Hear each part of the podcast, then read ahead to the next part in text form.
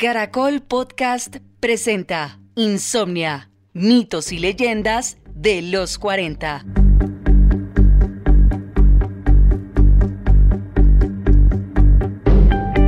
Yo creo que ya lo había hablado Ronald Reagan en uno de sus famosos discursos donde, donde él expuso como, como todo este tema, donde él dijo, y si la invasión viniera del espacio y si nuestros enemigos vinieran del espacio, ¿cómo nos defendemos?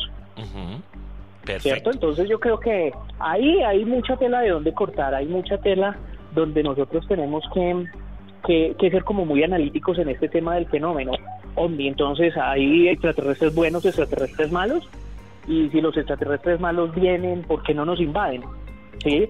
¿Por qué no, no de una vez toman posesión de estos y son seres que viajan en el espacio en cuestiones de segundo, ¿por qué no han tomado posesión del planeta? Cosas así por el estilo. Y, y son cosas que son buenos y, y son, son interesantes para indagar, Chancho, como para investigar.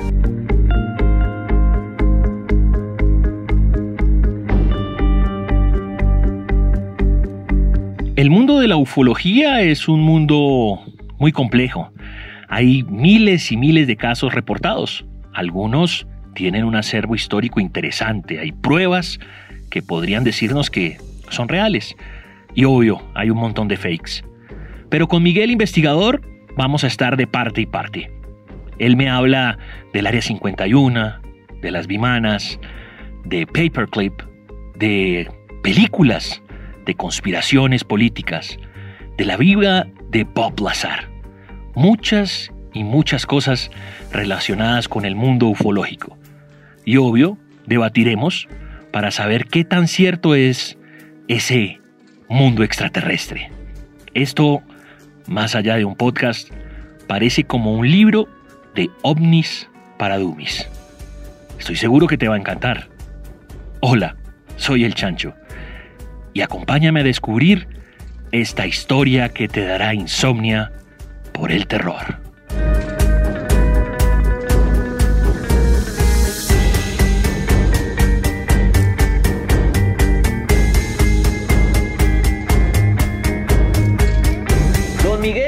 Usted me habla que puede tener más o menos una lista de 30, 25 misterios. No sé si los desarrollemos todos, pero dentro de todo eso que usted tenga por ahí en esa lista, vamos a empezar a hacer un recorrido rápido, tampoco como para detenernos mucho, sino casi como enumerándolos, pero a la vez evidentemente explicándolos. Misterios que tengan que ver con ese mundo del ovni, del mundo ufológico. Bueno, yo creo que uno de los temas más importantes y que abarcan mucho de la digamos, de la, del interés es eh, el tema de los extraterrestres, ¿no? Todo el tema de la ufología. Porque, pues, digamos que hay que ser conscientes y yo creo que no estamos solos en este, en este universo. ¿Cuál, cuál, cuál puede ser el misterio más grande o el que tienes eh, ahí para contarnos? Uy, yo tengo más o menos he hecho como, como el seguimiento de 25 casos interesantes y podemos arrancar si quieres por el de Roswell en Nuevo México. Ok, listo. Adelante. ¿Cuál, cuál, aunque hay mucha gente que de pronto lo considera uno de los temas icono, pero para contextualizar, ¿eso qué es? ¿Qué pasó? Bueno, el tema de Roswell es uno de los 25 casos pues, mm, de extraterrestres más famosos de la historia y vamos a hablar, a hablar de esos casos. Yo creo que el incidente de Roswell ha sido el más famoso y sonado a nivel mundial de una nave que se accidenta en el desierto de Nuevo México en julio de 1947, ¿no? Presuntamente tenemos eh, unas declaraciones de altos mandos luego de este accidente donde mostraban una especie de artefactos o de una, una especie de artefactos que no, no pertenecían a este mundo, ¿no?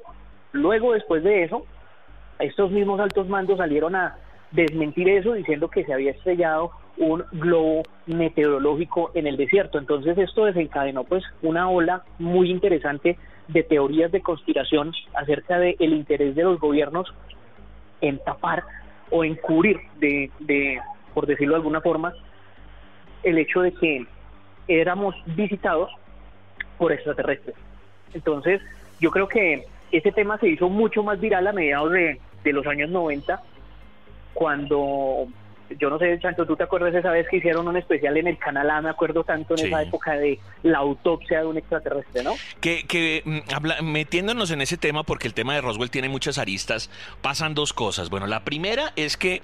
Eh, es fake, evidentemente, o sea, el extraterrestre es fake, después el que grabó... Sí, ya después un productor habló sobre eso, sí. Pero Ojo, que hay algo que no se dice mucho al respecto. Él pierde su credibilidad eh, como productor, pues porque dice, sí, yo lo hice, obviamente lo hice para demostrar que era muy bueno haciendo efectos especiales y tra. Pero hay una corriente creyente de la ufología que dice, ok, listo, él pudo haber hecho el fake, pero tuvo que haber tenido un molde. Es decir, muchas de las cosas que se representan allí son reales de las que supuestamente se vieron en Roswell. De hecho, el video se cae por algunos elementos de estantería o de utilería, como un tema de teléfono, algo que había en las camillas, lo que estaban utilizando los doctores, se em, empezaron a fijar ah, bien en cómo estaba el extraterrestre ahí tirado. Pero eh, eh, eh, aparte de eso, que el extraterrestre estaba muy, muy bien hecho, ese tipo de elementos llevaron a pensar que él se estaba basando en algo verdadero. Entonces sí es fake, pero mucho de eso tiene que ver con algo que supuestamente se basó en la realidad, ¿no? Sí, sí, sí. Lo que pasa es que, digamos que una de las aristas que le sale a este tema del, del incidente de Roswell es la famosa Área 51, ¿no? Entonces eh, hay que tener en cuenta que una vez sucedió este siniestro, según pues las investigaciones que se han hecho, los restos de la nave fueron llevados a una base que se llama Patterson, en Estados Unidos, ahí en el mismo desierto de Nevada, y que luego de ahí fueron llevados a la famosa Área 51, donde han habido muchísimas narraciones, o sea, ese tema es tan largo que, que lo puede uno empezar a, a abarcar desde el tema de científicos físicos que han salido de, de, de, ah, digamos, de, empresas como como Martin Lockhart, que son los que se encargan de fabricar las, de, fabricar todo lo que son las partes para los aviones y decir, venga, un momentico, yo estuve en el área 51 y yo vi extraterrestres vivos. Nosotros fuimos los encargados de crear naves eh, especiales para el gobierno de Estados Unidos y a raíz de esa tecnología inversa, entonces hemos podido empezar a, adelantarnos tecnológicamente. Lo que pasa es que hay un punto muy interesante en este tema, y yo siempre lo he dicho que es el, el, salto científico tan abrupto que tuvo la tecnología después de la Segunda Guerra Mundial, ¿no? Sí. Porque hasta 1947 nosotros, pues, o sea, no habíamos hecho mayor cosa pero de 1947 para acá, acuérdate que el Internet venía funcionando en, militarmente desde 1960.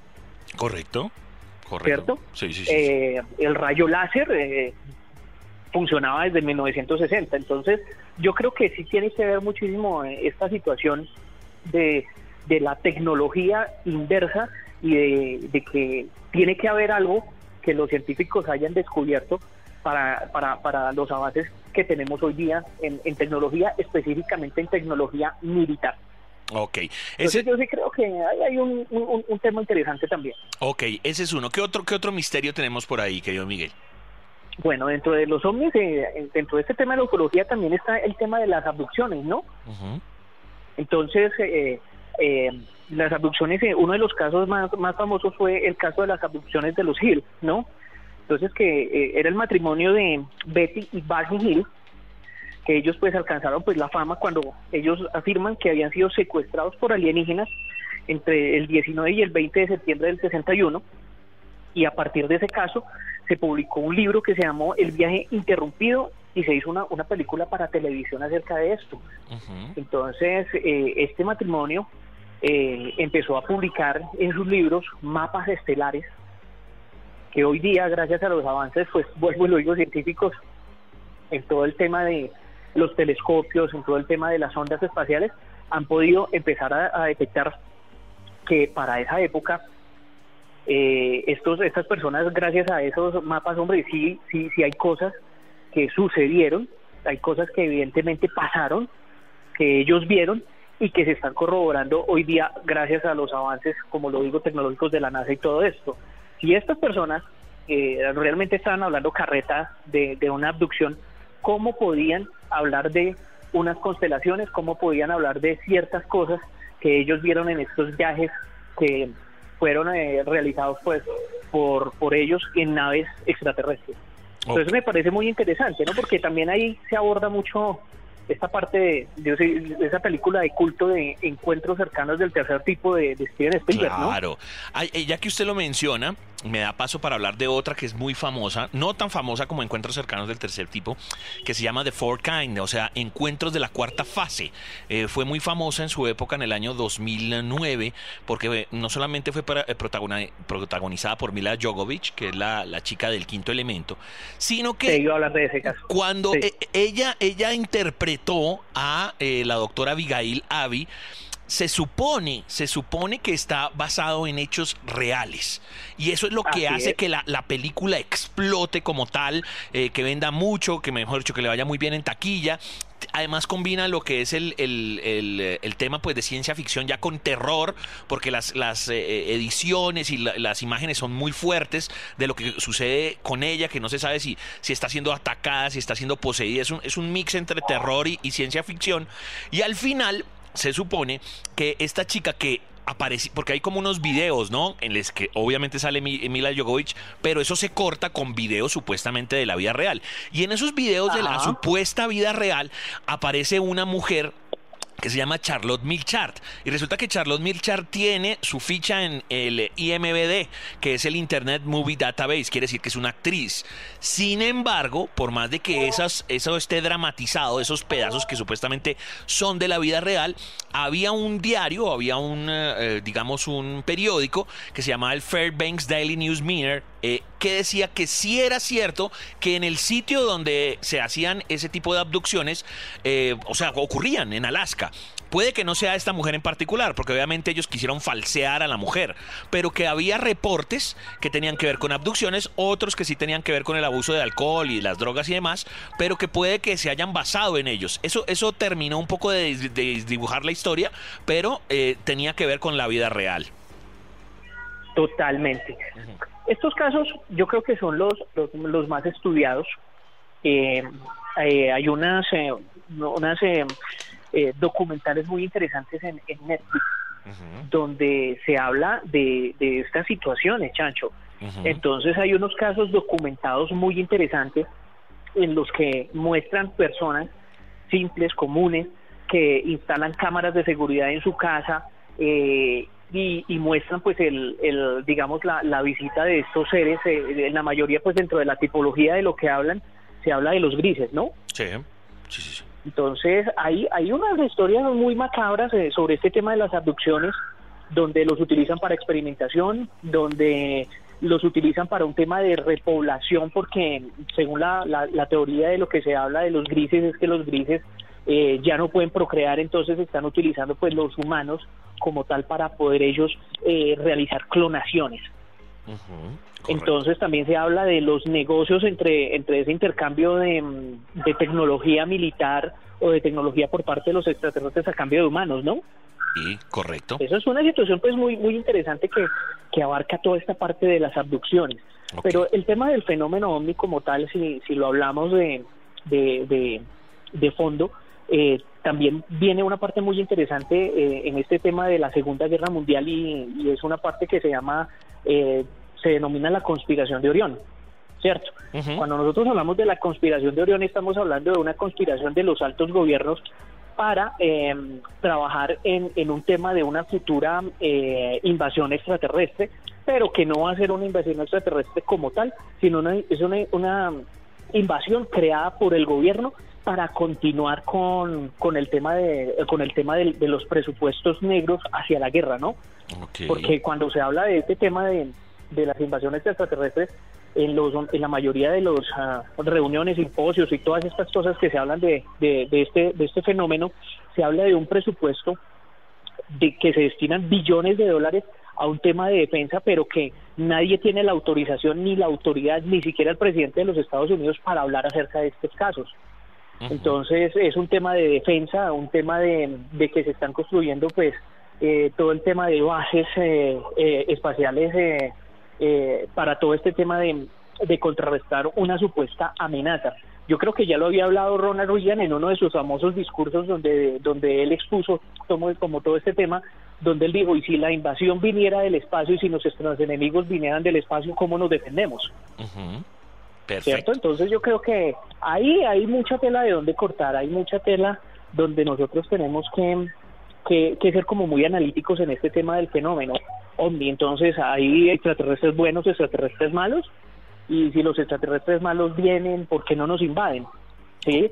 ¿Por qué no, no de una vez toman posesión de estos y son seres que viajan en el espacio en cuestiones de segundo? ¿Por qué no han tomado posesión del planeta? Cosas así por el estilo. Y, y son cosas que son buenos y, son, son, interesantes para indagar, Chancho, como para investigar. Ok. Bueno, entonces hemos, hemos, hemos hablado de, de, Roswell, hemos hablado de tercer encuentro, cuarto tipo, eh, esto como de falsas invasiones. ¿Cuál, ¿Qué otro misterio tenemos por ahí, querido Miguel? No, otro de los misterios que me parece interesante para, para revisar en el tema de los ovnis eh, eh, son los, los famosos Big Manas eh, que fueron encontrados supuestamente por el Tercer Reich en todo el tema de la Segunda Guerra Mundial. Hablemos básicamente de que Hitler era un apasionado a este tema, ¿no?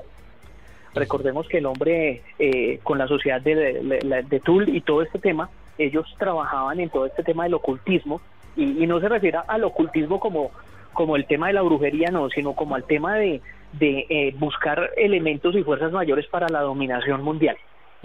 Entonces, cuando se habla de este tema, se habla de que Hitler eh, tenía el adelanto tecnológico tan grande que tenía, porque recordemos que en la Segunda Guerra Mundial Alemania era uno de los países que tenía ya misiles para bombardear Estados Unidos. O sea, estamos hablando de misiles, de misiles transatlánticos, de misiles eh, eh, guiados, donde podían atacar perfectamente a Estados Unidos y ellos estaban en estas pruebas. Hay un tema muy interesante en este mismo en esta misma línea que se, se le denomina las cartas de Churchill. Entonces, eh, Winston Churchill, que fue una de las figuras pues determinantes de la Segunda Guerra Mundial, este primer ministro británico, se dice que él tenía más de 200, eh, de 200 casos documentados acerca de ovnis que se aparecían en los momentos de, la, de, la, de las batallas en la Segunda Guerra Mundial y que todos los pilotos estaban haciendo los reportes de extrañas luces que aparecían. Eh, estas luces se le denominaron los famosos Foo Fighters. Ah, sí, eh, señor. De ahí viene. Los famosos Foo Fighters, el nombre de la banda. De ahí viene el nombre de la banda. No, la gente pensará que es, eh, que es mentira, pero pues tiene que ver con eso. Es, es o sea, no, no, no, procede que se lo inventó David Grohl ni nada de esto. Eh, no, no, no, hago una adenda ahí, para el que no lo sepa, Vimana es un ovni, pero digamos que la explicación o, la definición correcta de, de Vimana es un vehículo volador hinduista, descrito en la antigua literatura. Ciudades voladoras. El Bhagavad que es el libro sagrado para, para los hindús, habla de estos vimanas que eran ciudades volantes, que eran ciudades que volaban en el cielo, donde estaban los dioses. Correcto. Entonces eran, eran demasiado grandes, había otros artefactos un poco más pequeños, pero siempre se ha hablado de, los, de los bimanas en la literatura de la India y bueno, después como usted lo dice apareció en, otros lugares. Muy, muy, interesante porque otro tema, eso daría para, para otro podcast, es que el tema de la cultura nazi eh, tiene un montón de cosas paranormales, ¿no? Ellos, ellos siempre se acercaron a no solo el tema de los ovnis, sino el tema de la apropiación de las riquezas, la apropiación de la cultura, apropiación de digamos, de íconos, eh, de la Ouija, la, el espiritismo, etc, etc, etc. Claro, yo creo que si nosotros, eh, digamos que nos refiriéramos a ese tema, hablando acerca de, esta famosa conspiración de Orión, pues de la que venimos, de la que venimos hablando ahorita, hay una parte muy interesante que, que habla acerca de eh, la operación Paperclip, ¿no? ¿Qué fue la operación Paperclip de pronto para los que no conozcan? La operación Paperclip arranca al final de la Segunda Guerra Mundial, es más o menos en, el año de 1945, y se da cuando eh, rusos y estadounidenses estaban por la lucha de llegar primero a Berlín. Entonces lo interesante del caso es que el ejército de Estados Unidos eh, arranca por capturar a los científicos alemanes. Correcto. Ellos van por los científicos alemanes.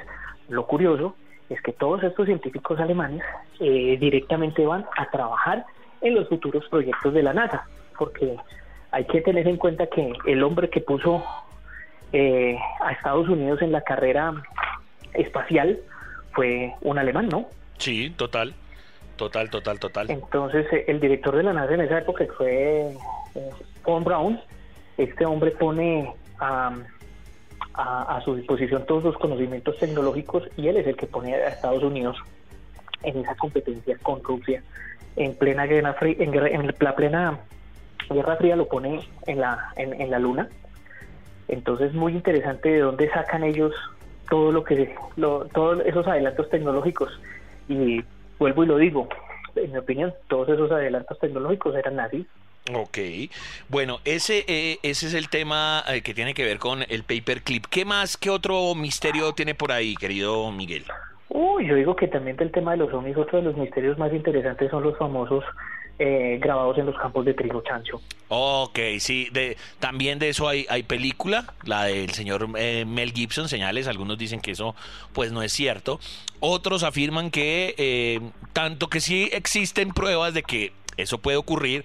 También los que ya han estado en campo y los que han mirado los cortes del trigo se han dado cuenta que esto se puede hacer con máquinas y muchos bromistas con máquinas, eh, cuando yo digo máquinas son con, con, artefactos creados artesanalmente, ¿no? No vayan a pensar que con el super tractor, para obviamente crear esa cultura. Pero sí hay incluso hasta videos donde se ven algunas pequeñas luces en algunos campos en el Reino Unido y van girando y van girando y se van creando estos, estos aeroglifos, ¿no?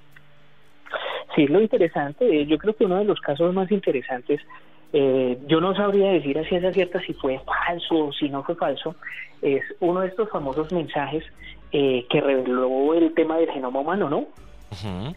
Entonces, que revelaba el genoma humano y eh, en el mensaje también mostraba las constelaciones de donde venían. Entonces, estamos hablando de constelaciones como la constelación de Orión, la parte de, del cinturón de Orión, las Pléyades, los famosos Pleiadianos. Eh, que son pues parte pues de esa iconografía extraterrestre donde uno va a buscar por ejemplo en YouTube acerca de los pleiadianos y usted puede encontrar pleiadianos infiltrados en Europa eh, todo ese tema. Eso es muy muy interesante. Yo creo que el tema de la, comunicación que quieren tener estos seres si realmente pues son ellos los que quieren hablar con nosotros la hacen pues mediante eh, símbolos. Entonces con estos símbolos ellos logran eh, establecer algún tipo de, de, simbología, valga la redundancia, para revelar pues que sí están con nosotros. Entonces eso me parece muy interesante, Chancho, y eso es uno de los misterios que todavía la ciencia tampoco, ciencia, la ciencia cierta ha podido dar con, con, de dónde son y para dónde van, ¿no? Sí, total. Bueno, em, yo creo que alcanzamos a hablar un par más. ¿Qué, qué, otro tiene por ahí? Eh, cuando yo estaba hablando del tema de, del tema de, de, la gente que había salido del área 51, hay uno de los casos más sonados, Chancho, y es el caso del famoso ingeniero Bob Lazar. Ah, no sé si tú has escuchado acerca de Bob Lazar. Y tiene, eh, eh, bueno, con él incluso se podría hacer un programa solo, porque él después sacó, sacó, bueno, le sacaron un documental al respecto de todas las investigaciones que había hecho. En Netflix hay un documental buenísimo con él. Y hay, y hay eh, videos como aparte, no solamente el documental, sino de sus descubrimientos. ¿Qué podríamos entonces decir del gran Bob Lazar? Bueno, Bob Lazar, digamos que la historia del tipo es muy interesante porque yo miro a Bob Lazar y la verdad yo no veo un tipo que esté diciendo mentiras.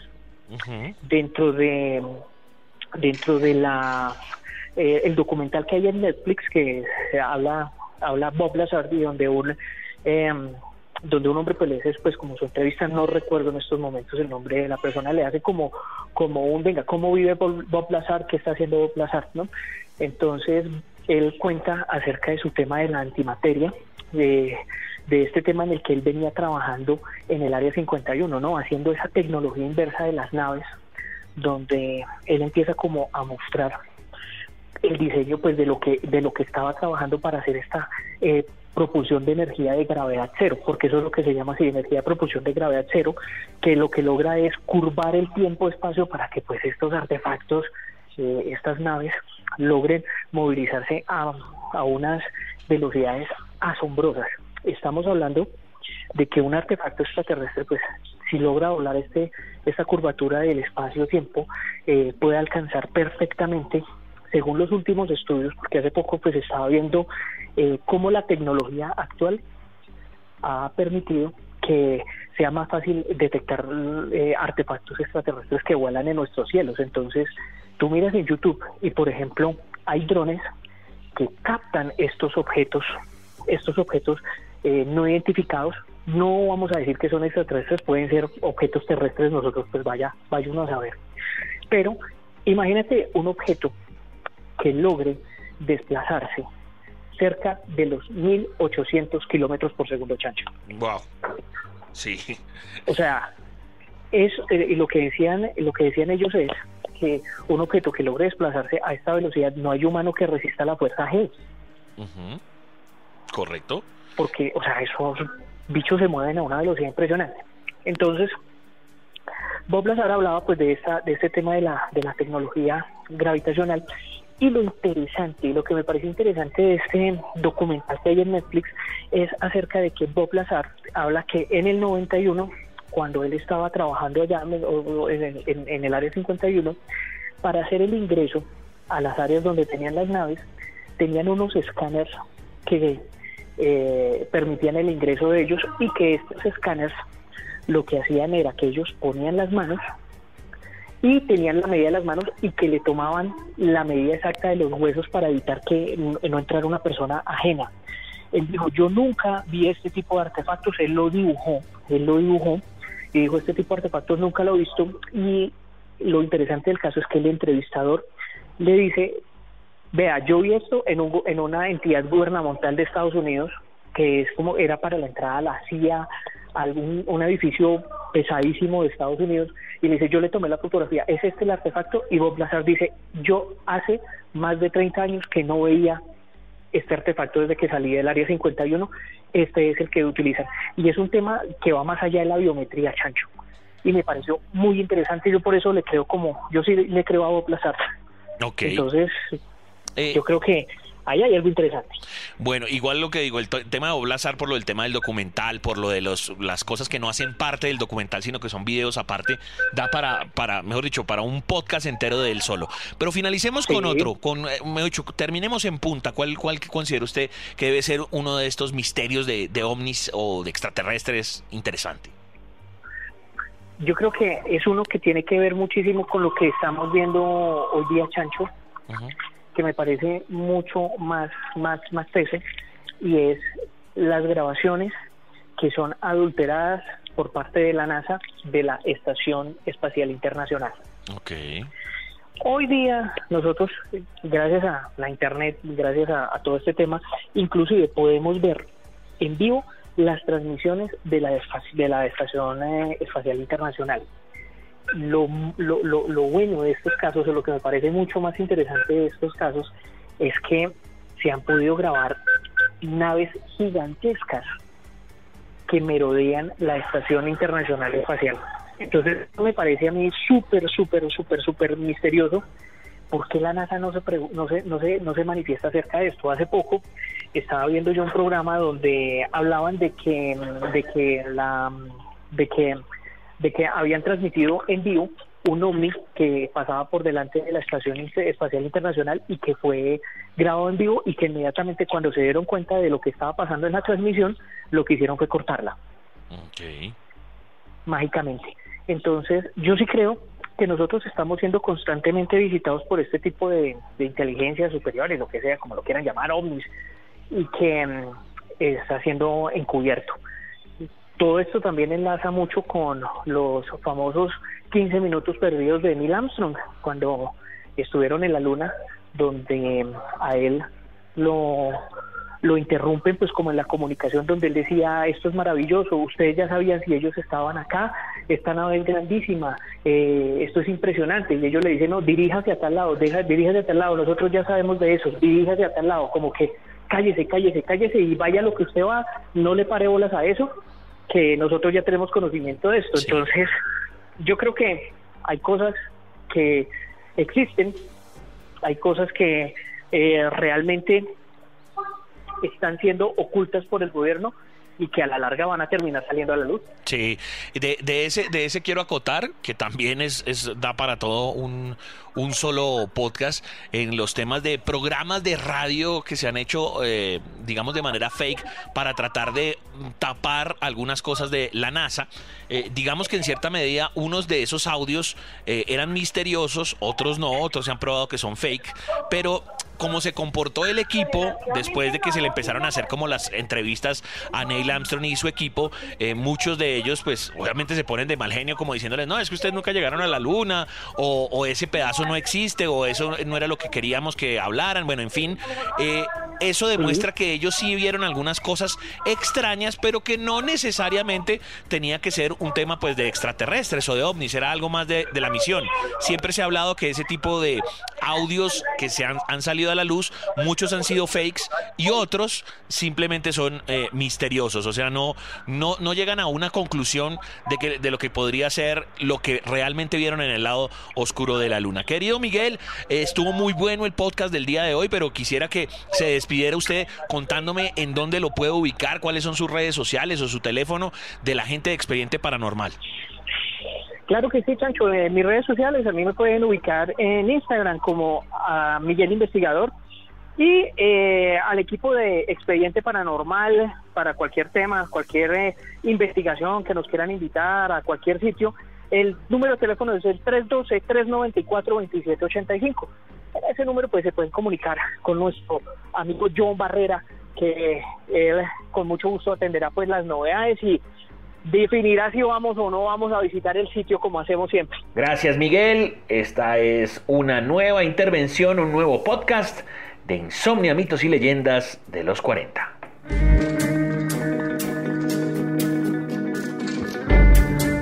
Síguenos en Instagram, arroba Caracol Podcast. Más información en www.los40.com.co.